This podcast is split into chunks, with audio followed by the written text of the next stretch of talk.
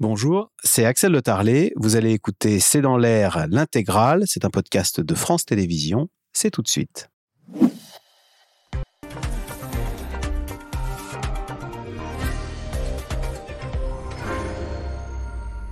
Bonsoir à toutes et à tous. Erdogan devra-t-il quitter le pouvoir dimanche soir? La Turquie vote. 64 millions de Turcs sont appelés aux urnes. Et celui qui préside aux destinées du pays depuis maintenant 20 ans est en difficulté dans les sondages, au point qu'on envisage sa défaite et la victoire de son opposant, un économiste de 74 ans, Kilish Darolou. Question, Erdogan peut-il perdre dimanche et accepter de quitter le pouvoir au terme du jeu démocratique? Pourquoi est-il en difficulté dans son propre pays? Quel serait le visage de la nouvelle Turquie avec à sa tête Kilish Daroglu? Et puis quelles conséquences pour l'Europe, mais aussi pour la guerre en Ukraine au regard de la bonne entente, voire de la complicité entre Erdogan et Poutine. C'est le sujet de cette émission de ce C'est dans l'air, intitulé ce soir Turquie, si Erdogan perd dimanche. Pour répondre à vos questions, nous avons le plaisir d'accueillir Pascal Boniface, vous êtes directeur de l'IRIS, c'est l'Institut des relations internationales et stratégiques. Votre livre Comprendre le monde, c'est aux éditions Armand Collin. Rim Montaz, vous êtes chercheuse à l'Institut international pour les études stratégiques. Vous travaillez pour euh, une étude sur la Turquie en Méditerranée. Vous êtes spécialiste de la politique européenne. Ariane Bonzon, journaliste pour le site slate.fr et le monde diplomatique. Vous avez été correspondante à Istanbul pour Arte. Et je rappelle votre livre, Turquie, l'heure de vérité, c'est aux éditions Empreinte. Et puis Jean-François Colossimo, historien. Je cite votre tribune dans le Figaro début mai. La Turquie a-t-elle enfin rendez-vous avec la démocratie? Et votre livre, Le sabre et le turban, jusqu'où ira la Turquie? C'est aux éditions du. Merci de participer à cette émission en direct. Alors, euh, Rim Montaz, vous, en ce moment, donc, vous me disiez, vous, vous faites une étude sur euh, la Turquie en Méditerranée. Êtes-vous surprise que cette élection en Turquie soit autant suivie en Europe et même dans le monde entier? Oui, j'avoue que je suis assez surprise par euh, cet intérêt, cet engouement médiatique pour cette élection. Euh, mais ça, c'est d'un côté. Mais de l'autre, je comprends pourquoi il y a autant euh, d'intérêt. C'est un pays qui, aujourd'hui, joue un rôle important dans le monde.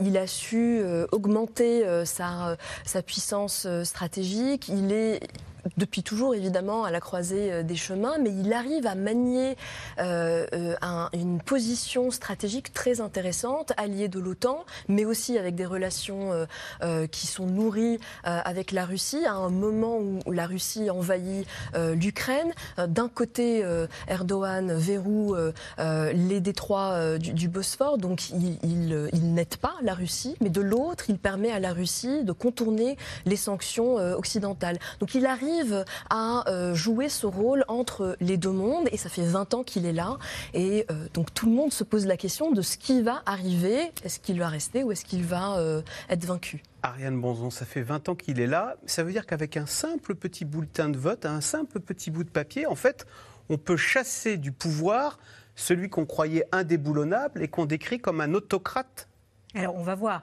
Mais ce qui est sûr, c'est qu'effectivement, il, y, a une quinzaine d'années, ce qui se jouait, c'était le combat entre la laïcité et l'islamisme. Là, c'est entre la démocratie et les autoritaires, les autocrates plutôt euh, illibéraux. Quoi. C'est ça l'enjeu. c'est, un référendum. est-ce qu'on veut une démocratie ou est-ce qu'on veut continuer sur la voie de l'autocratie? Alors, un petit, un petit bulletin. Le problème, c'est que euh, Erdogan a quand même fait beaucoup de choses pour baliser le terrain, beaucoup d'irrégularités, hein, il faut le savoir. Par exemple, 90% des médias sont à sa main. Il a, euh, en avril, 32 minutes pour l'opposant, 32 heures pour Erdogan sur la chaîne publique TRT. Donc il y a un certain nombre quand même de... Et les élections seront, seront-elles truquées ou seront-elles honnêtes et euh, La campagne électorale n'est pas équitable c'est clair. voilà. Il, se sert aussi des ressources de l'État. Par exemple, il fait une série de promesses que, seul il peut faire, c'est-à-dire augmentation du SMIG, possibilité pour 2 euh, millions de personnes de prendre leur retraite de façon anticipée. Toutes ces choses-là, si vous voulez, il les met au service de lui-même et de, sa victoire. Donc ça, c'est quand même quelque chose qui, qui, fait que bon, euh, le, jeu est inégal. En revanche, euh, ce qui est très intéressant, et ça c'est quand même la spécificité turque dans cette région, c'est qu'il y a d'abord une politisation des Turcs. Les Turcs y croient. Vous savez, ils sont à 90% à voter. Le vote était obligatoire. Mais bon, j'ai jamais vu personne mis à l'amende parce qu'il n'était pas allé voter. Mais il y a quand même cette volonté-là. Et puis il y a une société civile extrêmement mobilisée, en particulier beaucoup pour contrôler ce qui se passe. Vous avez cette photo, vous savez, euh, des jeunes qui dorment. une vraie démocratie vivante, hein, quand même, à vous écouter. Alors, démocratie vivante, je ne sais pas, mais en tout cas, il y a quand même la volonté de, de, donner à ce scrutin, à ce, ce processus électoral, sa chance. Voilà ça sera dangereux. Enfin, on va voir ce qui se passe, le résultat, mais il peut y avoir des déconvenus. Mais c'est vrai qu'ils y croient. Jean-François Colossimo, question de Xavier dans le Pas-de-Calais. En cas de défaite, Erdogan contestera-t-il les résultats ou partira-t-il simplement? Si, il n'a pas la si son opposant a la majorité dimanche soir, qu'est-ce qui se passe? Eh bien, écoutez, la seule raison pour, pour laquelle Erdogan, s'il venait à être battu, partirait, c'est parce qu'il est véritablement malade, comme certains le suspectent. Ça serait une espèce, pour lui, de renoncement.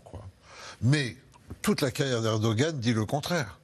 Depuis 20 ans, Erdogan accumule les pleins pouvoirs. Il ne s'est pas débarrassé de ses adversaires. Il s'est débarrassé de ses alliés dès lors que ses alliés voulaient peser pour lui. Il est convaincu d'avoir un destin.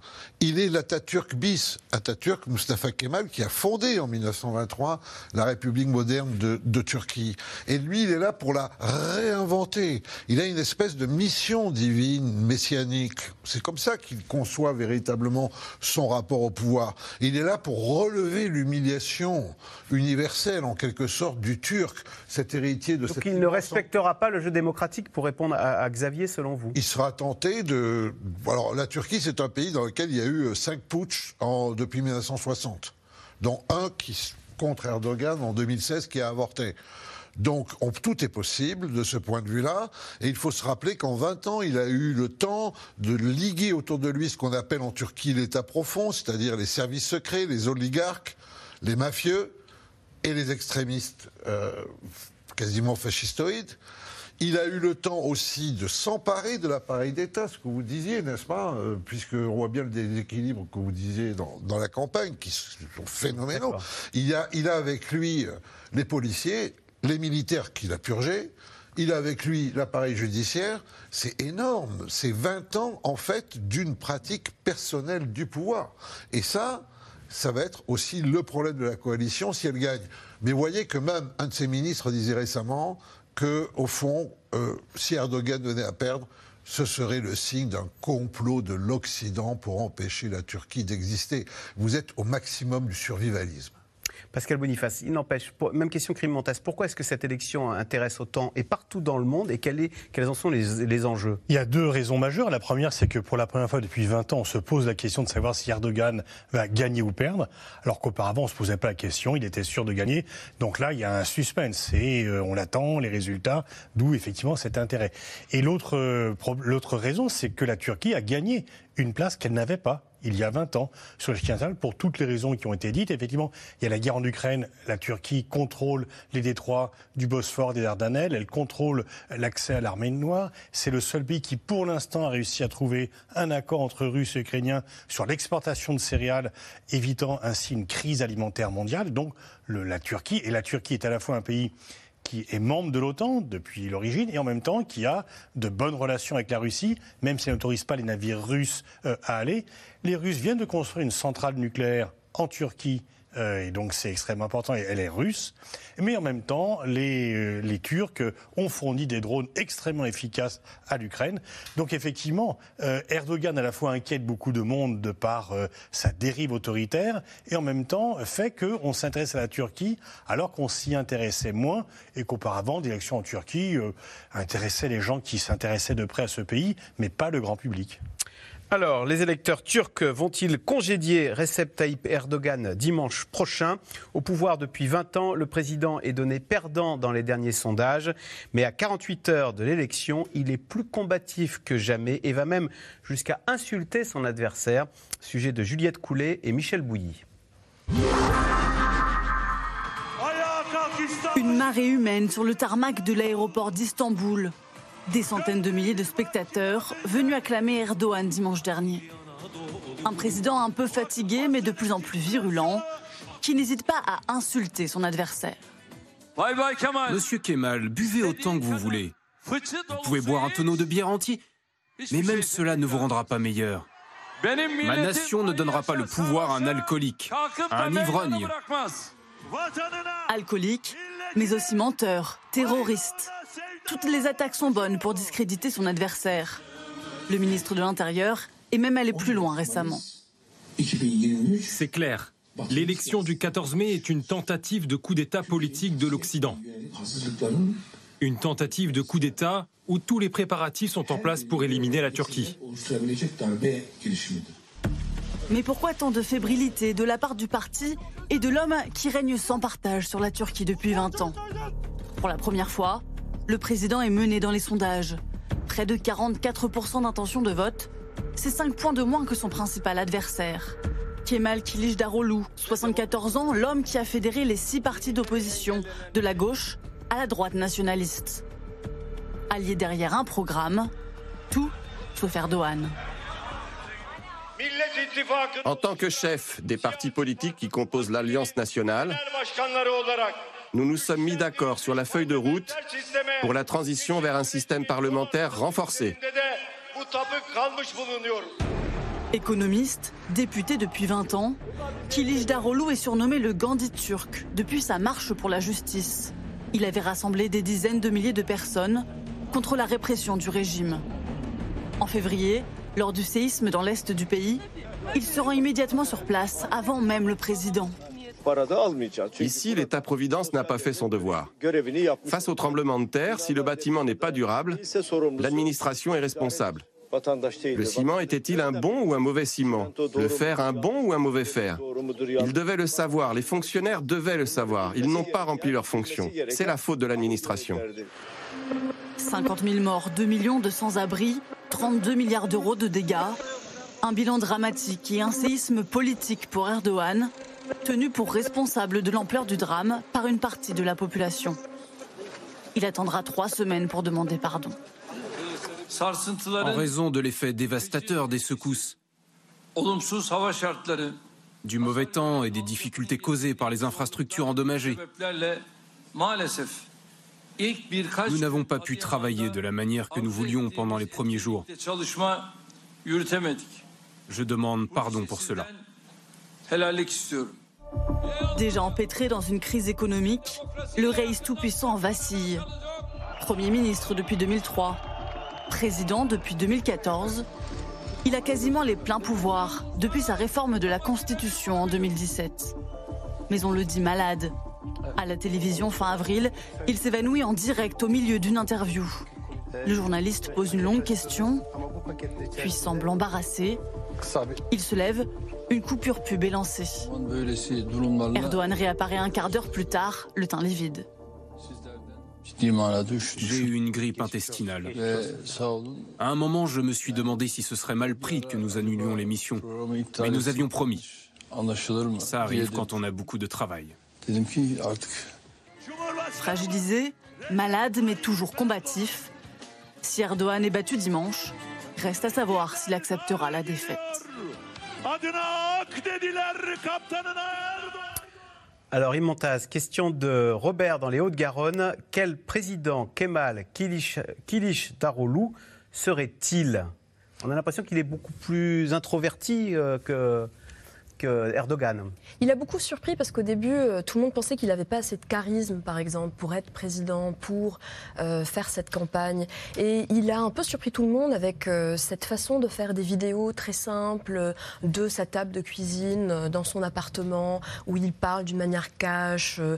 et ça a eu beaucoup, beaucoup de succès, surtout, par exemple, sa, son, sa vidéo sur sa, confession, sa communauté à Lévis. Ça a été vu plus de 113 millions de fois. Donc c'est quand même énorme modeste par rapport à euh, Erdogan qui s'affiche dans son palais de plus de 1000 pièces et dont d'ailleurs euh, l'opposition, euh, Kilic Daroglu, dit qu'il le transformerait, j'ai lu ça, en musée euh, du gaspillage. Alors il joue à fond, évidemment, le, le, côté anti-Erdogan. Donc il commence à dire que lui, il va remettre sur les rails la démocratie turque, il va remettre sur les rails l'économie turque, et à l'international, il envoie tous les signaux que les gens veulent entendre. Donc la priorité à remettre sur aussi les rails le, les négociations négociations d'adhésion à l'Union européenne. Je pense qu'il pourrait être un peu surpris par le manque d'enthousiasme dans l'Union européenne pour cette adhésion. et aussi, il veut que la relation avec les États-Unis redevienne ce qu'elle était. Donc, il a même mis sur la table la question des S-400, donc des défenses, anti, des défenses aériennes que la Turquie a achetées à la Russie. Apaisé, après un style Erdogan très. Euh, Mais après, la question qui se pose, c'est est-ce qu'il pourra en fait délivrer sur ce programme? Parce que c'est une euh, opposition aujourd'hui qui a su rester unie pendant la campagne présidentielle. Ça ne veut pas dire qu'elle pourra rester unie si elle arrive au. Parce que derrière lui, il a une coalition hétéroclite hein, qui pourrait voler en éclats. C'est parti. Et déjà en mars, ça allait mal. Euh, ils ont failli voler en éclats avant même de commencer. Ah d'accord. Alors, Ariane Bonzon, en revanche, on a entendu euh, une attaque de Erdogan, le traité, je cite, d'ivrogne et d'alcoolique. Alors, on imagine que dans un pays musulman, euh, c'est pas neutre. Et pourquoi le traite-t-il ainsi d'alcoolique et d'ivrogne? Eh bien, parce que euh, Kilesh fait partie de la communauté Alevi, à peu près 20% de la population, qui pratique un, islam, certains contestent même le terme d'islam, mais entend un islam très hétérodoxe euh, mélange de christianisme, de zoroatrisme, de, chiisme aussi. Et selon cet islam, on ne fait pas le ramadan.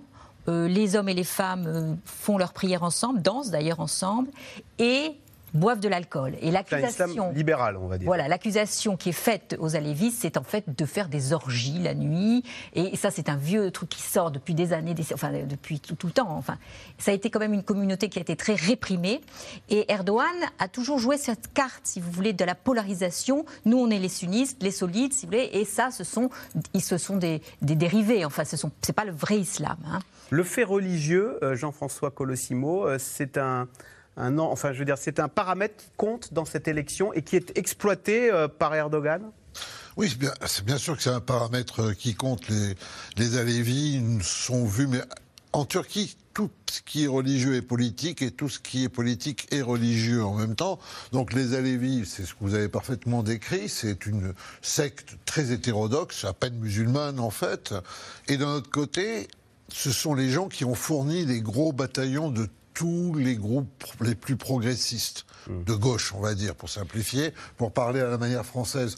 Donc, ces Alévis, pour Erdogan, ils représentent un double danger. Ils minent l'identité turque sunnite qui est l'islam de la Turquie. Et cette identité turque sunnite, elle est à la fois ethnique, et religieuse, et c'est pour ça que les Alévis sont un danger. Deuxièmement, Erdogan, on nous a, je dirais, un peu berné, ou on s'est laissé berner à Bruxelles pendant des années. C'est une des raisons pour lesquelles on regarde aussi. C'était la fameuse formule de l'islamo-démocratie qui était censée ressembler à la démocratie chrétienne d'après-guerre en Italie euh, et en Allemagne. Mais il a véritablement réislamisé par divers biais la société. En même temps, en même temps, n'exagérons pas non plus. Le, le, voile en il n'a pas, pas, converti toute la population le turque à une pratique religieuse assidue. Ça n'est pas vrai. Mais c'est devenu un, c'est devenu en fait un repère identitaire. Il n'y a pas de Turc fort qui ne soit pas aussi musulman. C'est ça la partition qu'il joue. Donc, si vous êtes Alévi, si vous êtes kurde, par exemple, puisque les Alévis, beaucoup sont kurdes et beaucoup de Kurdes sont Alévis, donc vous n'appartenez pas à la nation élue. Et la nation élue, elle est à la fois ethnique, confessionnelle. Elle est turque et elle est sunnite. C'est ça qui compte. Et donc, si beaucoup de gens ne vont pas forcément à la mosquée grâce à Erdogan, beaucoup de gens, en tout cas, tiennent désormais à ce socle identitaire. Ariane Bonzon, autrefois, on n'avait pas le droit de porter le voile en Turquie. Le fait que le voile soit réautorisé, est-ce que c'est vu comme une liberté ou au contraire euh, comme une dérive euh, religieuse euh, inquiétante? On avait le droit de porter le voile. Enfin, le fait qu'on n'avait pas, accès, voilà. pas accès à l'université. Qu'est-ce que faisaient les jeunes filles? Elles arrivaient à l'université, il y avait un sas, elles entraient dans l'université, elles enlevaient leur voile et elles mettaient une perruque à la place. Et ainsi, elles pouvaient assister aux cours. Elles ne pouvaient pas être euh, dans l'armée voilée, pas dans la justice voilée, pas dans, dans toute la, fonction publique. Donc ce retour du voile, comment le voit-il C'est le foulard, hein, plus que le voile, c'est le foulard. Hein, euh. eh ben, ça a été très apprécié par les femmes et il a, il a effectivement, il avait un vrai vivier de femmes conservatrices qui étaient prêtes à voter pour lui. Donc c'est à son actif C'est à son actif, ça reste toujours à son actif. Il a peut-être fait un faux pas euh, il y a deux ou trois ans, euh, lorsqu'il a retiré la Turquie de la Convention d'Istanbul, qui, s'appelle Istanbul parce qu'elle avait été signée à Istanbul en 2011, et qui protégeait les droits des femmes. Et il a fait ça pour donner un, un signal fort aux conservateurs, aux musulmans conservateurs, dont certains même, même de l'islam politique, sont passés dans l'opposition. Donc il essayait de les récupérer. Ce faisant, il a peut-être perdu un, certain nombre de voix féminines. Alors Pascal Boniface, maintenant, comment en Europe, dans les capitales européennes, voit-on cette élection? Est-ce qu'on a un favori entre Kilic Daroglu ou Erdogan? Ah, Très clairement, c'est Kilic Daroglu parce que les pays européens sont un peu fatigués d'Erdogan, de ses foucades, de ses insultes, euh, de son double jeu, même s'il n'est pas certain que la politique change beaucoup. Mais disons que le caractère un petit peu euh, euh, dans les diatribes, de provocation, les gens veulent un pays apaisé. Et effectivement, Kilicdaroglu, c'est la promesse d'un pouvoir apaisé qui négocie normalement, euh, de façon très discrète, en défendant ses intérêts, mais sans propos violents, euh, les négociations avec les pays de l'OTAN et avec les pays européens. Mais il ne faut pas le dire. Parce que si euh, les dirigeants européens commençaient à dire nous, notre favori, c'est Kilij Daroglu, Erdogan dirait vous voyez, c'est le candidat de l'étranger et donc euh, je suis le seul à défendre les intérêts réels de la Turquie. Et si les étrangers le défendent, c'est qu'ils veulent s'attaquer à la Turquie. Donc en fait, c'est vraiment euh, il y a un consensus assez large dans tous les pays européens pour dire bah, vivement le 14 mai, vivement dimanche, en espérant une bonne surprise. Mais surtout, pour l'instant, on ne dit rien pour ne pas venir gâcher ce résultat. La relation est mauvaise à ce point entre euh, Erdogan et les Européens, et en particulier, par exemple, Emmanuel Macron, ce qui nous concerne? La relation est très abîmée, et la relation personnel entre le président français et le président euh, turc, euh, en fait, n'a jamais trouvé une belle entente. Pourquoi ne se... Ce sont deux, deux personnages euh, antithétiques l'un de l'autre, vraiment. C'est L'un représente exactement le contraire de l'autre. Ils n'ont jamais pu trouver une entente personnelle. Et ça s'est senti dans les relations franco-turques depuis le début du mandat du président Macron. ça, c'est clair. Mais par contre, euh, moi, euh, j'ai un peu un autre son de cloche euh, quand je fais mes, rencontres et mes interviews à propos de la Turquie en ce moment. c'est vrai que en Europe, on a beaucoup souffert de l'incarnation très dure d'Erdogan des dernières années, parce qu'il faut aussi prendre en compte l'évolution du personnage politique depuis 2003. mais c'est vrai qu'au cours des dernières années, il a endossé une politique étrangère qui est une politique où il s'affirme euh, de manière très forte, de manière un peu agressive, surtout en Méditerranée, avec euh, cette doctrine euh, qu'il appelle, lui, Mavivatan, donc la patrie bleue c'est-à-dire la mer bleue, la Méditerranée. Euh, et ça, ça a créé beaucoup de problèmes euh, avec la France, évidemment. On se rappelle de cet épisode en 2020 euh, où on a failli deux frégates turques et, enfin deux bâtiments navals turcs et français ont failli en arriver à, ouvrir. Ils sont visés, hein, c'est ça. Ils se sont visés, ils se sont illuminés, c'est comme ça qu'on le dit. mais surtout, il y a de vraies tensions avec Chypre et avec la Grèce, qui sont deux pays de l'Union européenne, parce qu'il y a des disputes autour des frontières maritimes. Par contre, quand on parle avec certains des responsables, ils disent oui, Erdogan, c'est vraiment un adversaire très dur, mais par contre, euh, c'est un peu le diable qu'on connaît. Ah. Euh, cette opposition, oui, elle dit des choses qui nous plaisent. Attention, par contre, ils disent aussi qu'ils veulent renégocier euh, l'accord sur les réfugiés euh, qu'ils ont avec l'Union européenne. Est-ce que l'Union européenne veut faire ça? Je ne suis pas sûr. Parce qu'Erdogan donc ferme les frontières et en échange, je crois qu'on donne 6 milliards. Il, il empêche les réfugiés syriens. Il ferme les frontières et de temps en temps, il les ouvre pour. Pour se rappeler à notre bon souvenir. Exactement. Donc, de l'autre côté, il y a ça. Et il y a aussi un questionnement sur si cette opposition arrive au pouvoir, avec un Erdogan dans l'opposition, est-ce qu'ils vont pouvoir tenir l'État et est-ce qu'ils vont pouvoir faire des négociations et mettre en œuvre ce qu'ils, euh, euh, ce sur quoi ils, sont, ils se mettent d'accord. En fait, c'est pas lui qu'on craint, c'est pas Kilij Daroglu, c'est l'instabilité politique qui pourrait euh, s'emparer d'Ankara. Instabilité d'autant plus, je dirais, peut-être prévisible, c'est qu'il y a deux élections en même temps l'élection présidentielle et l'élection législative, et que si Erdogan peut perdre la présidentielle, en revanche, son parti, l'AKP, sans avoir la majorité absolue, est à peu près quand même assuré de rester, semble-t-il, au dernier sondage, le parti dominant. Or, son rival, euh, Kirish Daroglu, veut restaurer un régime parlementaire. Pourquoi? Parce que Erdogan a érigé un régime présidentiel pour avoir tous les pleins pouvoirs. Il n'y a plus de Premier ministre hein, en Turquie. Mais imaginez que son rival devienne président et qu'il y ait la restauration d'un régime parlementaire et que Erdogan devienne Premier ministre. Ah. Vous voyez Donc c'est La cohabitation serait compliquée. Alors juste pour dire, évidemment, avec Emmanuel Macron, c'est très mauvais, puisque euh, s'il traite Kirish Daroglu d'ivrogne, il a traité Emmanuel Macron quand même de fou, bon à être psychiatrisé. Vous voyez, Donc c'est dans le langage viril, il ne faut pas y prêter plus attention que ça, c'est dans le langage... Si, parce que ça ne se fait pas entre chefs d'État. Ah On ne parle pas comme ça entre chefs d'État. Deuxièmement, il y a effectivement, vous l'avez dit, cette rivalité en Méditerranée. Quelle est la première puissance de Méditerranée? Est-ce que ça reste la France ou c'est la Turquie? Et nous, nous sommes du côté de la Grèce et de Chypre. Mais il nous bouscule aussi en Syrie. Il nous bouscule aussi en Libye. Il nous bouscule aussi en Afrique. Et il joue cavalier seul avec la Russie sur un jeu ambigu. Donc, si vous voulez, on a vraiment des préoccupations. Mais il est vrai que Angela Merkel avait fait passer ce marché avec lui. On lui fait confiance pour nous raqueter. 6 milliards en et garder les réfugiés. alors que Kirish Daroglu, pour gagner l'élection, est obligé de dénoncer la pression migratoire que font subir les réfugiés. Le fameux maire d'Istanbul, tellement sympathique, a fait de même pour se faire réélire. C'est-à-dire qu'il y a un véritable problème désormais aujourd'hui de détestation en quelque sorte de l'étranger. Encore une fois, 3 millions et demi de réfugiés dans le sud-est, ce n'est pas rien, mais ils remontent vers Istanbul, etc. Et de ce point de vue-là, oui, il peut y avoir une tentation européenne de penser que finalement, avec Erdogan, au moins, les, frontières un sont. tyran qu'on connaît, mais qui s'est en quelque sorte amendé ces derniers temps, d'autant plus qu'il joue aux bons offices avec l'Ukraine, la Russie, tout ça. Il est un peu rentré dans l'ordre international.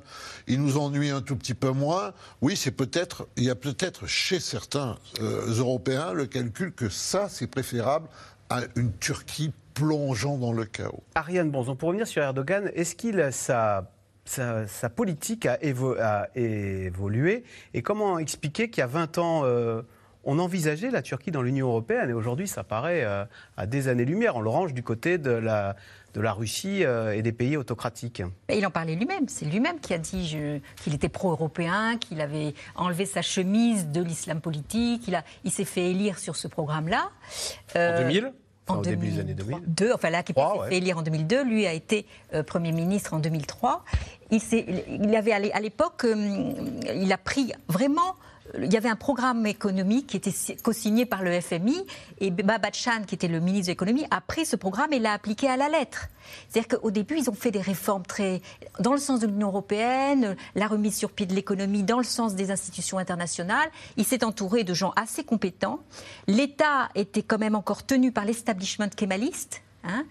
Les militaires étaient encore très ah puissants. Les militaires se constituent comme un parti politique. C'est-à-dire que c'était, on ne pouvait pas faire de la politique étrangère sans l'avis des militaires. Hein. C'était eux qui, et puis surtout le problème kurde, c'était eux qui tenaient euh, la main. Et tout l'enjeu d'Erdogan, et d'une certaine manière, on peut dire qu'il a réussi, ça a été de conquérir cet État qui, qui il n'était pas comme Poutine. Poutine, si vous voulez, avait un appui chez les militaires, dans les services secrets. Erdogan n'avait rien quand il arrivait. Les services secrets, l'armée, la police, tout ça lui échappait complètement. Sa force, c'est d'avoir réussi à capturer tout ça. Et le problème, c'est qu'il s'est coupé du coup de l'appareil d'État et en particulier de ce qu'on appelle les gulenistes qui tenaient l'appareil d'État, qui étaient des musulmans conservateurs dont on peut dire beaucoup de, de, choses, mais qui étaient quand même des gens assez formés. Et ce sont eux qui l'accusent d'avoir tenté de, le faire euh, tomber euh, au moment du putsch de 2016. Pascal Boniface, est-ce qu'on peut faire est-ce qu'il y a des similarités entre euh, Vladimir Poutine et Erdogan, qui tous deux sont au pouvoir depuis 20 ans et qui paraissaient il y a 20 ans assez pro-occidental et qui maintenant passent pour des autocrates ultranationalistes? Alors bon, ils nous posent tous les deux des problèmes, mais de nature quand même différente. Dans la mesure où Erdogan n'a pas lancé une guerre contre un pays que l'on soutient et qu'il est quand même dans notre camp. Il fait quand même partie de l'OTAN et il a quand même des relations très développées. Il n'y a pas de coupure entre la Turquie et l'Union européenne, alors qu'il y a une coupure entre la Russie et l'Union européenne. La comparaison que l'on fait, c'est parce que ce sont effectivement, comme vous l'avez dit, deux hommes d'État qui sont arrivés au pouvoir depuis 20 ans et qui ont une dérive autoritaire de plus en plus forte, malgré des promesses initiales, et qu'il y a dans les deux cas une verticale du pouvoir. Il n'y a pas tellement de place pour euh, l'opposition, mais une fois encore, il y a encore des libertés en Turquie. Ce n'est plus du tout le cas en Russie. Donc il y a à la fois une possibilité de comparaison et des limites à cette comparaison euh, dans le fait de le mettre sur le même plan, ce qui n'est pas tout à fait le cas. Mais ils ont, euh, ils se connaissent, ils sont arrivés effectivement à peu près au pouvoir en même temps. Ils se sont vus des dizaines de fois. Donc ils sont très complices en même temps. Il y a quelques temps, il y a trois, quatre ans, un avion russe a été abattu par euh, l'armée turque. Euh, sur la Syrie, ils ne sont pas tout à fait d'accord, même s'il y a un rapprochement. Donc les relations entre la Turquie et la Russie ne sont pas une alliance idyllique. C'est pas une amitié dure comme le rock à l'image de ce qui est proclamé de façon même exagérée entre la Chine et la Russie. Il y a c'est à la fois partenaire et parfois, euh, eh bien, on n'est pas dans le même camp. Donc euh, Erdogan joue quand même avec beaucoup de subtilité. La carte russe quand il en a besoin, la carte occidentale quand il en a besoin, et c'est pour ça qu'il a euh, finalement donné à son pays auparavant la Turquie disons, demandait très poliment à l'Union européenne de pouvoir rentrer. On lui a claqué la porte au nez. Ils ont dit bon, ok, on va faire différemment. On a été un peu maladroit là, peut-être? Ah, très clairement, surtout en disant comme vous êtes musulman, vous ne pouvez pas rentrer dans l'Union européenne. Dans un pays qui est musulman, ça n'a pas été extrêmement apprécié.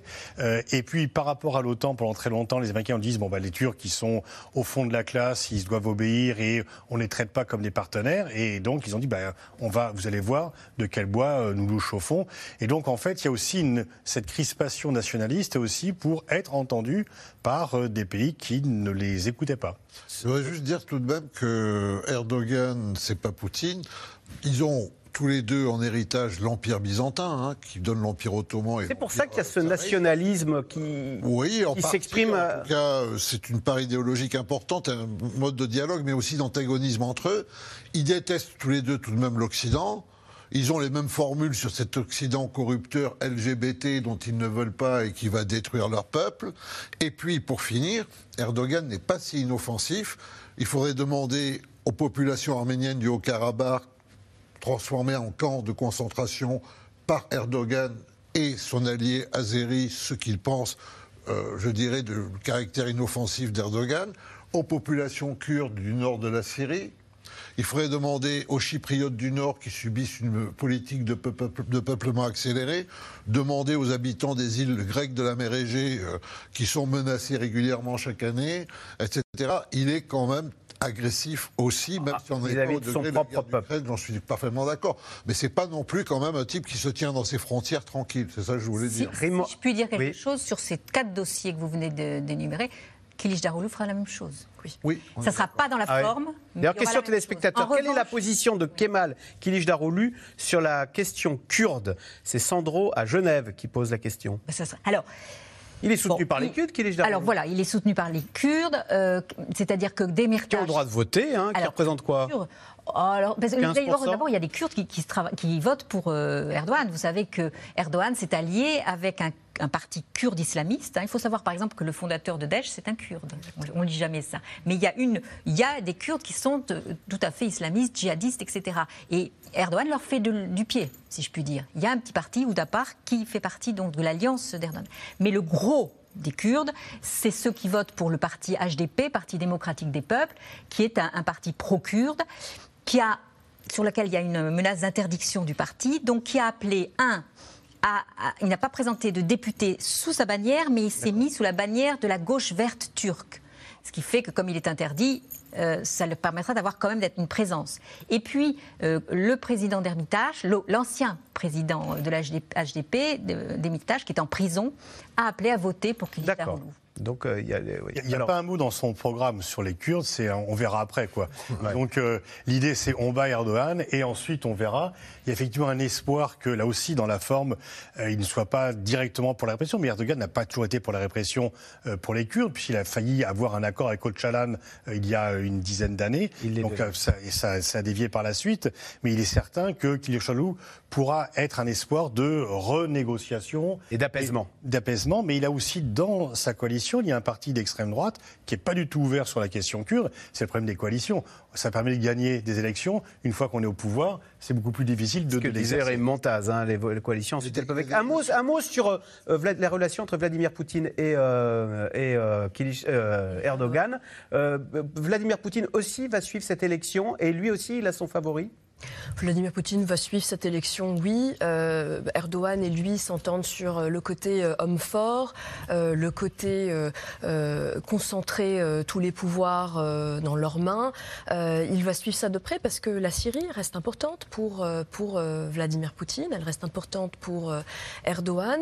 Et d'ailleurs, entre Erdogan et Kılıçdaroğlu, ce qui est intéressant, c'est que tous les deux commencent petit à petit à parler d'une normalisation avec Assad et avec Damas.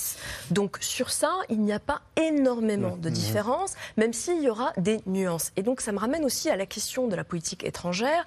En réalité, euh, la façon dont euh, Erdogan a fait évoluer euh, le rôle que joue la Turquie dans le monde, elle plaît à à peu près tout le monde. Il y a une unanimité en Turquie sur euh, le fait que, euh, oui, euh, ça, ça plaît à leur, à leur fierté nationaliste, à la fierté de leur histoire. Comme les Russes, ils ont beaucoup souffert d'être les, héritiers d'un empire déclassé. Bien sûr. Et donc, ils aiment cette façon, enfin, ce, ce euh, cette, euh, comment, comment, on dit, ce, respect aujourd'hui qu'ils sentent que Erdogan a redonné à la Turquie au niveau international. D'ailleurs, c'est pour ça que beaucoup des Turcs qui sont installés à l'étranger continuent euh, de le soutenir, parce qu'ils pensent qu'il a redoré le blason de la Turquie à l'international. Et ça, ça ne va pas changer avec l'opposition, même si la, la, méthode va être différente. On n'aura pas le genre d'insultes qu'on peut entendre dans certains des discours d'Erdogan, mais ils ne vont pas euh, tout d'un coup dire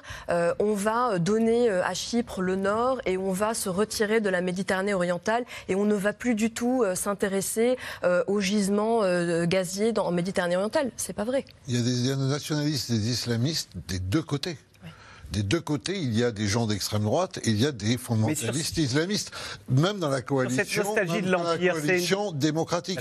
Mais en plus, quand on les prend tous de front, ils sont tous nationaliste. C'est ça qu'il nous faut comprendre. Après, il y a un nationalisme plus démocratique que l'autre. Mais pour l'extérieur, ça ne change pas grand-chose. Alors l'un des enjeux majeurs de cette élection est la situation économique du pays. En effet, depuis plusieurs années, le pouvoir d'achat des Turcs est rogné par l'inflation.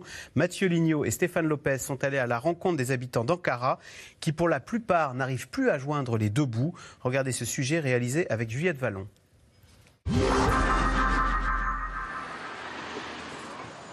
Pour Dilek, 42 ans, faire le marché est devenu une sortie quasi exceptionnelle.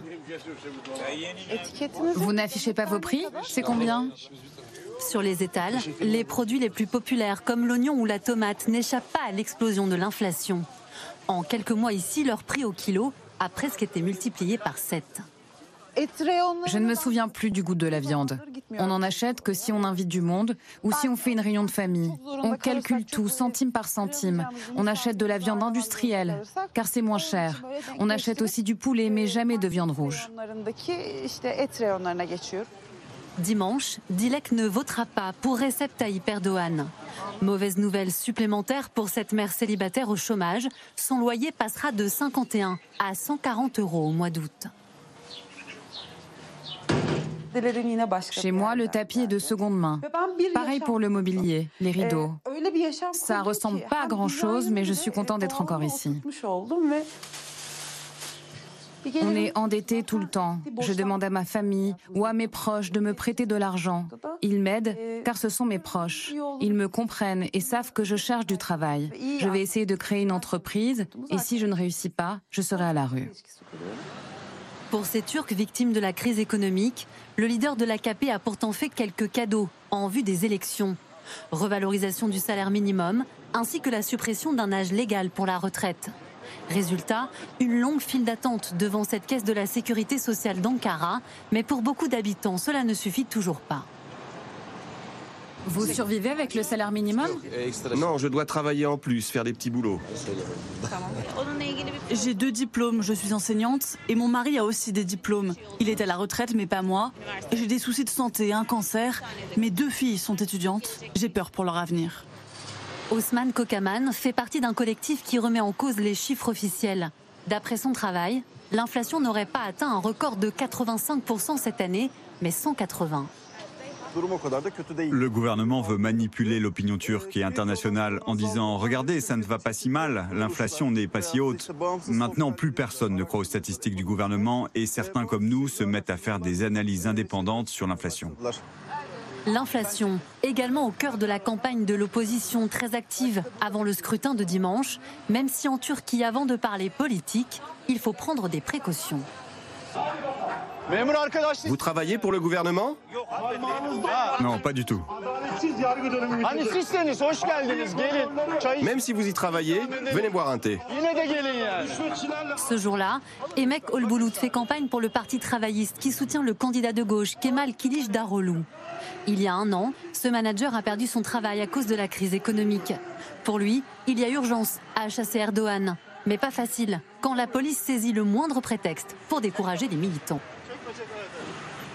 Vous pouvez baisser le volume Les gens du quartier nous ont appelés pour nous dire que vous faites trop de bruit. Les gens qui critiquent le gouvernement sont arrêtés. On a tellement la pression, si on parle de trop, on est arrêté. Il y a plus d'une centaine de journalistes qui ont été emprisonnés. Nous avons même un de nos candidats qui lui aussi a été arrêté. On en a marre. On doit changer ça pour nos enfants et notre pays. Dimanche, le spectre de la crise économique planera sur les élections. L'année dernière, 4 millions de Turcs sont passés sous le seuil de pauvreté. Alors, question téléspectateur, Imontas et Yannick en Gironde. Quel président peut résister au verdict des urnes lorsque les ventres et les portefeuilles sont vides et que l'inflation est galopante? Quel est le... C'est compliqué de faire ses courses aujourd'hui quand on est turc? C'est très compliqué. D'ailleurs, on entend des Turcs dire euh, auparavant, ils se moquaient des Européens euh, qui devaient acheter leurs légumes à la pièce et aujourd'hui, ils se retrouvent dans la même situation. Ils achètent euh, à la pièce les oignons, les poivrons. On achète un, pays, un oignon. Un oignon, deux oignons, trois oignons. parce que l'inflation Moi, c'est la première fois euh, depuis euh, que je m'intéresse à la Turquie que j'entends même des partisans du président Erdogan dire le gouvernement dit euh, que l'inflation, le taux d'inflation est à 51%. Il faut quand même mettre ça en, perspective. En France, on est à 6-7% et, et, ça gueule. Donc en Turquie, à 51%. Et ces gens me disent la réalité qu'on voit dans les supermarchés et dans les marchés, c'est clairement beaucoup plus que 51%. C'est le ressenti. le chiffre officiel est sous-estimé. C'est le ressenti des gens. C'est le ressenti des gens, et ça c'est important. Et effectivement, comme euh, la question du téléspectateur le, du téléspectateur le dit, l'adversaire le plus pugnace d'Erdogan, c'est ça. C'est l'inflation, euh, c'est les problèmes du pouvoir d'achat. Jean-François Colossimo, autrefois Erdogan, c'était la prospérité. Aujourd'hui, on a l'impression que c'est l'inflation. Et puis on en a parlé tout à l'heure, c'est même le gaspillage avec son palais de, de 1000 pièces. Il entre en politique après les tremblements de terre de 1999 en dénonçant l'incurie de l'État et on a vu sa propre incurie, tous les Turcs l'ont vu lors des récents tremblements de terre dans, le sud-est. Euh, il dénonce effectivement aussi à ce moment-là euh, le désordre économique, il promet la prospérité, il va d'ailleurs chevaucher le tigre anatolien, à ce moment où l'économie turque va aller beaucoup mieux. Bon, il va pas empêcher ce mouvement-là, il va se montrer assez libéral de ce point de vue-là, mais ça n'est plus le cas. C'est pareil pour l'incurie de l'État. Euh, c'est plus la, prospérité, c'est la pauvreté. Et puis il y a un troisième point. Euh, auquel, euh, qui complète ce que dit notre téléspectateur Yannick, c'est que il y avait le désordre, la corruption. Mais la corruption aujourd'hui, c'est lui. Le népotisme, c'est lui. Ah l'AKP, son parti qui est ses au pouvoir depuis 20 ans, ses enfants, eux-mêmes. Au pouvoir, euh, à la tête d'entreprises d'État Voilà, qui en fait héritent comme des oligarques, en fait, de la concentration des biens, de la concentration des moyens de production.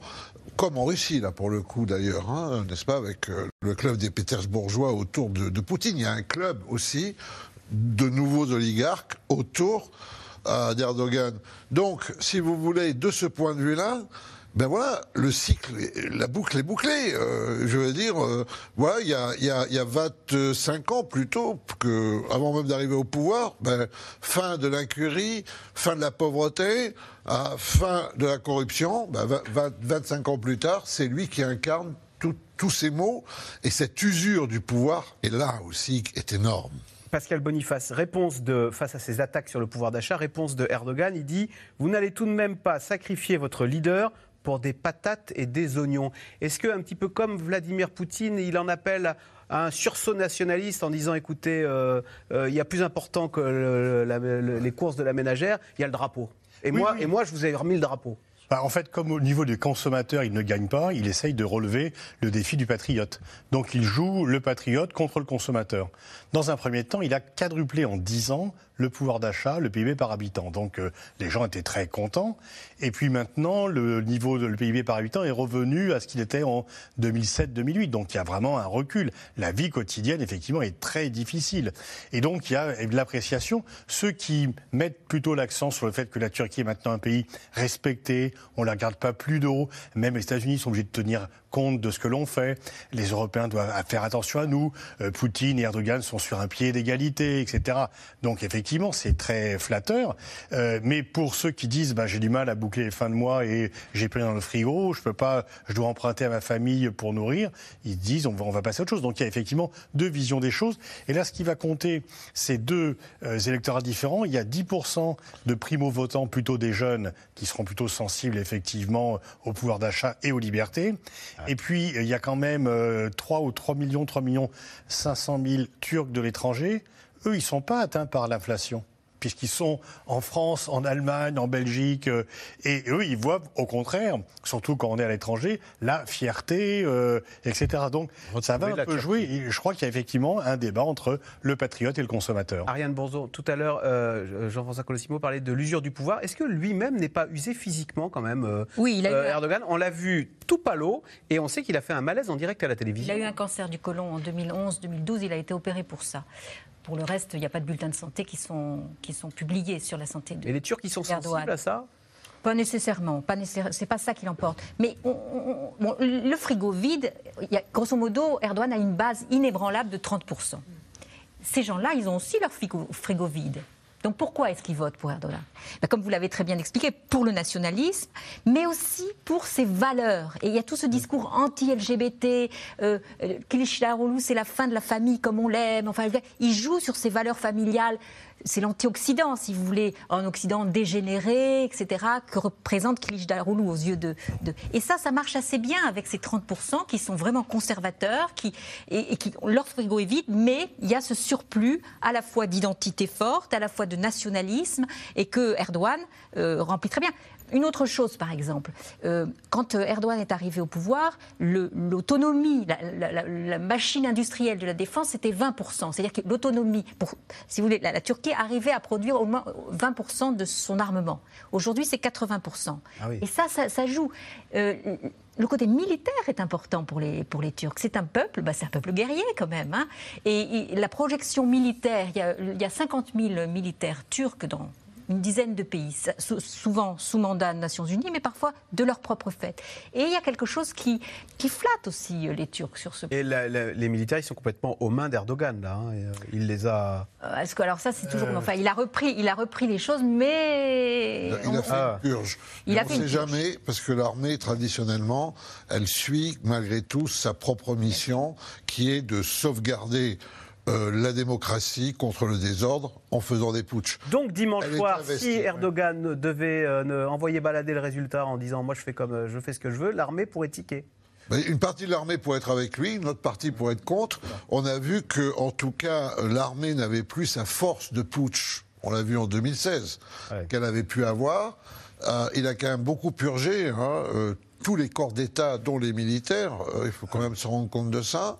Et puis surtout, on en parlait tout à l'heure, vous en parliez Ariane, les gulenistes, qui Gulen, c'est ce mouvement islamiste qui avait pénétré l'appareil d'État.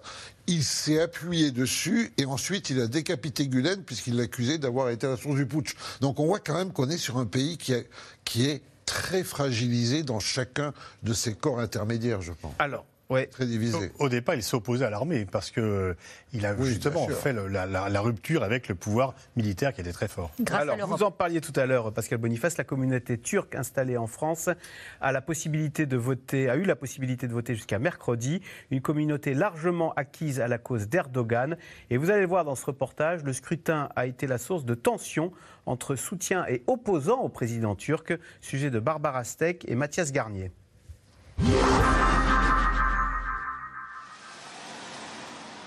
C'est l'une des plus grandes communautés turques de France, celle de la banlieue lyonnaise.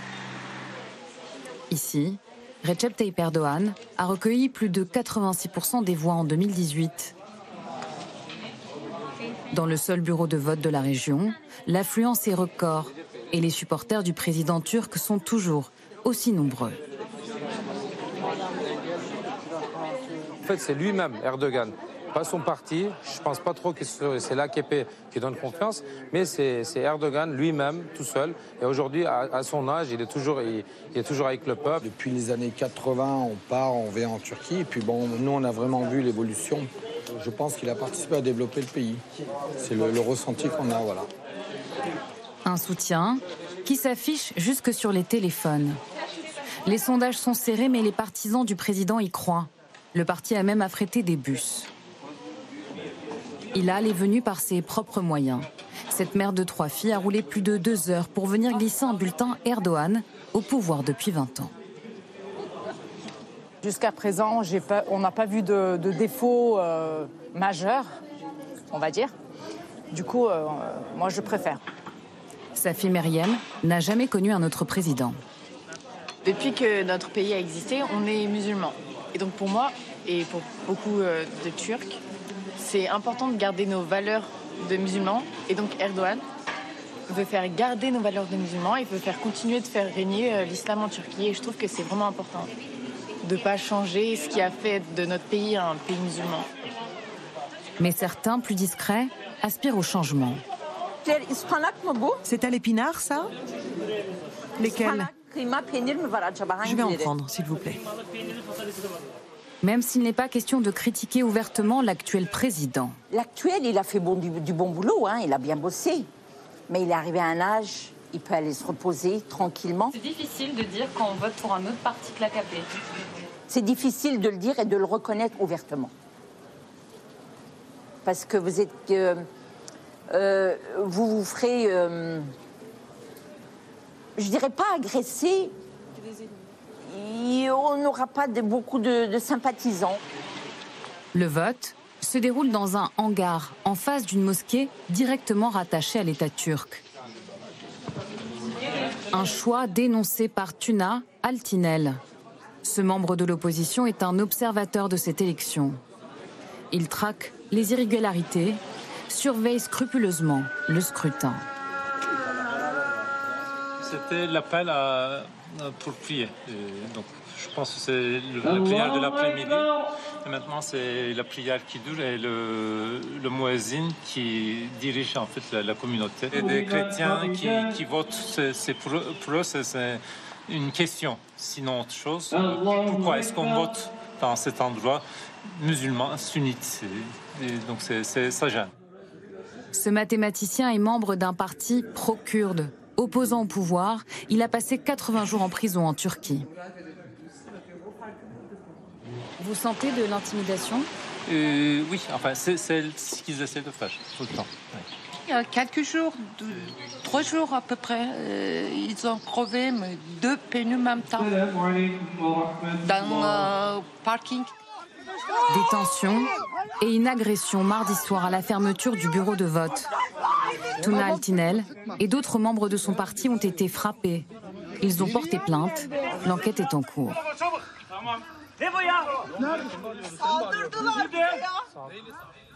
Jean-François c'est incroyable. On a vu cette dame dire c'est difficile en France. Hein de dire qu'on est contre Erdogan. On a l'impression que c'est peut-être presque plus facile de dire en Turquie qu'on est contre Erdogan qu'en France dans notre démocratie. Oui, et de la même façon qu'on a vu euh, donc euh, certains militants en frapper d'autres, mais qu'il faut se rappeler aussi qu'on a vu des Turcs à Lyon même, n'est-ce pas, courir après des Arméniens pour les assommer. Donc on voit bien qu'on exporte au carré les, les, Bien sûr, et je dirais qu'on les multiplie parce qu'on est en exil. Parce que quand on est en exil, on est coupé du pays réel et on se réinvente un pays imaginaire. Or, à peu près pour toutes les nations qui viennent des Balkans, qui viennent du Proche-Orient, la Turquie au milieu des deux, le lieu de culte, c'est le lieu de la sociabilité. Mmh. On ne va pas au centre culturel de l'ambassade, ça n'existe pas. Le centre cultuel du culte. C'est le centre culturel. C'est là où on va pour se retrouver, pour se marier, pour rencontrer des amis, pour que ses enfants grandissent avec la langue. Or, il faut savoir que le réseau des mosquées turques est tenu par deux institutions. La première, la principale, c'est la Diyanet, qui est le département des affaires religieuses de la République de Turquie, qui est relié directement au pouvoir exécutif, au président. C'est 3 milliards d'euros de budget par an et 120 000 fonctionnaires pour la Turquie et pour l'extérieur. Les, mosquées de l'État turc reçoivent des imams de Turquie ah qui n'apprennent pas le français, qui restent pendant trois ans et qui repartent. Et les autres, elles sont tenues par le Minigorus, qui est une association fondée par le, mentor d'Erbakan. Et là, c'est véritablement la fusion nation-religion, n'est-ce pas? Et, effectivement, pendant très longtemps, le Minigorus était contre la Dianette, parce que la Dianette, c'était l'État laïque. Donc Erdogan a de puissants relais, ce que vous voulez dire, jusqu'en France ou en C'est pas ça, c'est que vous voyez bien que les mosquées... Alors là, il y a eu... Euh, un, décret préfectoral qui empêche que le vote se tienne dans la mosquée ah, même. C'est un hangar. Il a fallu construire des hangars à côté des mosquées, mais jusque-là, les mosquées étaient des lieux de vote. Des lieux de vote, des lieux de vote pour la République de Turquie. Rim Montaz, on sait qu'Erdogan est allé en France pour dire aux Turcs ne vous intégrez pas. C'est incroyable ça quand même. Les Turcs, du coup, ils obéissent d'ailleurs, ils, ils se mettent une ils restent fidèles à leur commune, à, la, patrie de leurs ancêtres Alors deux chiffres, euh, il y a euh, donc les imams détachés en France, euh, qui ne sont pas juste des, des, imams turcs, il y a des imams algériens, etc. Mais l'État turc fournit 50% des imams détachés en France. C'est pas rien. il y a évidemment un lien qui est très étroit avec, avec la Turquie. Et puis surtout, en 2020-2021, on se rappelle, il y a eu la loi contre le séparatisme islamiste. Hein, euh, en, France. Et à ce moment-là, il y a eu une charte que le ministère de l'Intérieur voulait euh, que euh, les différentes organisations du culte musulman en France signent. Et le Milish Gourus ne voulait pas et a refusé de signer cette charte. Et donc, il a été accusé par le ministre. turc, donc. Voilà, il a été accusé par le ministre euh, de l'Intérieur euh, euh, français, Gérald Darmanin, d'être en réalité une façade pour l'islam politique. Ils s'en défendent, eux. mais ça, ça fait clairement partie des leviers d'influence à l'étranger. Ariane Bonzon. Sachant que le Miligo Rouge, ça, ça, veut dire Vision nationale, a été créé par le mentor d'Erdogan et a été créé à l'étranger, justement, parce qu'en Turquie, c'était pas possible. À ce Les militaires tenaient les choses et il n'était ah. pas question qu'un mouvement d'islam politique comme ça naisse en Turquie. Il est, il est né en Allemagne. Alors ce qu'il faut voir. les militaires turcs n'auraient pas supporté euh, cet outil d'influence religieuse. Ils ont exilé Erbakan qui était donc le mentor de Erdogan, qui a créé cette affaire en Allemagne et qui s'est étendue. Ce qu'il faut voir, c'est que quoi? Il y a 800 000 Turcs en France, ou franco-turcs. 400 euh, 000 étaient inscrits, 200 000 ont voté. Donc 50 de, de, participation, ce qui est comme les, les, années dernières, avec seulement pas mal de primo-votants et pas mal de femmes, plus que d'habitude, m'a-t-on dit. Euh, donc ça, de ce côté-là. Ils ont ouvert beaucoup plus de bureaux. C'est pas seulement dans les consulats, effectivement, mais il y a eu deux ou trois villes où ils ont ouvert des bureaux où il n'y a pas de consulat. Donc effectivement, il a fallu trouver des lieux, ça c'est vrai. La façon dont ça s'est fait est assez intéressante. Vous avez toujours des, représentants des partis qui ne quittent pas les bulletins, qui suivent les urnes jusqu'à Lyon où elles ont été montées dans un avion de Turkish Airlines dans l'avion de Turkish Airlines, vous imaginez l'ambiance, il y avait trois représentants des partis qui se détestent, qui venaient de Turquie pour réceptionner les, urnes, et ces urnes sont parties en Ankara où elles seront décomptées. Donc quand même, le processus est assez balisé hein, là-dessus. On ne peut pas trop reprocher. Et on n'a aucune idée de pour qui ils votent Il y a des sondages Alors, en revanche, ce qui est très important, c'est qu'en fait, le vol, on vote plus pour Erdogan en France qu'en Turquie, et on vote plus pour le parti kurde en France qu'en Turquie. D'accord. Ça s'explique très bien. diaspora. Voilà, parce que la diaspora, c'est une diaspora politique, de réfugiés politiques kurdes, donc, donc très militants, donc politisés, qui votent donc pour ce parti autonomiste, hein, de Kurdes. Et puis, c'est une, c'est une immigration de travail, de, conservateurs, d'anatoliens, qui sont représentés par, euh, par Erdogan. Erdogan, avec défenseur des valeurs traditionnelles. Voilà, mais le CHP. Et du drapeau. Dont le candidat va, peut-être le prochain euh, candidat, enfin le prochain président de la République, est beaucoup moins représenté euh, en, en France qu'en Turquie. Je peux dire un mot, c'est que la France est aussi un grand foyer de culture kurde. Il y a, quand on dit turc, il faut aussi penser que les Kurdes sont là et très distincts quand même, et par la langue et par la culture, et souvent par la religion. Tout de suite, on revient à vos questions. Merci d'avoir écouté C'est dans l'air. Comme vous le savez, vous pouvez désormais écouter l'intégrale, mais aussi l'invité ou vos questions à nos experts. Tous ces podcasts sont disponibles gratuitement sur toutes les plateformes de streaming audio. Et pour le replay vidéo, c'est sur France.tv, bien évidemment. À bientôt.